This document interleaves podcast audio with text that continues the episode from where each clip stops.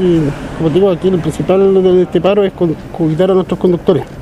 Bueno, eh, algunas declaraciones desafortunadas de algunos dirigentes, en las cuales decían que no iba a pasar ni un kilo de, azúcar ni arroz. Eso cosas que también quedó descartado o que ha descartado dentro de estos movimientos.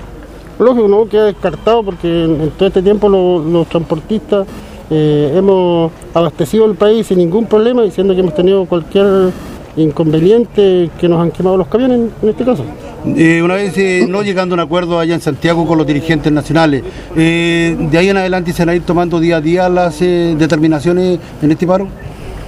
sí, correcto. Pues. Bueno, aquí si de aquí al viernes ya no hay ninguna respuesta bueno, seguiremos esperando aquí en la, en la ruta 5 hasta el lunes, martes, hasta cuando sean firmadas las leyes que, que, se presentaron. Son 13 puntos que ustedes quieren solución. 13 puntos que están en la Cámara de Diputados y ahora depende de los diputados. O sea, aquí los responsables de este tema van a ser los diputados y la Cámara de Diputados para que aprueben las leyes. El día de ayer, don Pato, nuestro medio de comunicación conversó con el presidente de la Confederación de Dueños de Camiones de Chile, el señor Juan Araya, Cofre, y dice que ellos no están en, esta movilización.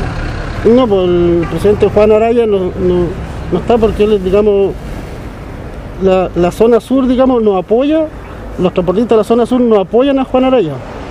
Nosotros estamos con la CNTC y nos representa don Sergio Pérez a él nosotros, con él estamos en esta movilización. O sea, los dos de gremio no están bien de acuerdo.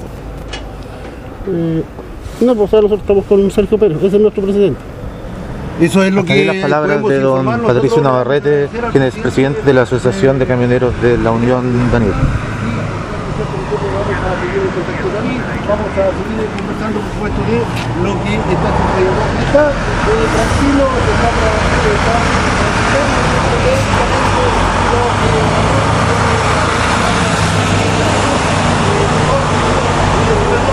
acá el equipo de los tambores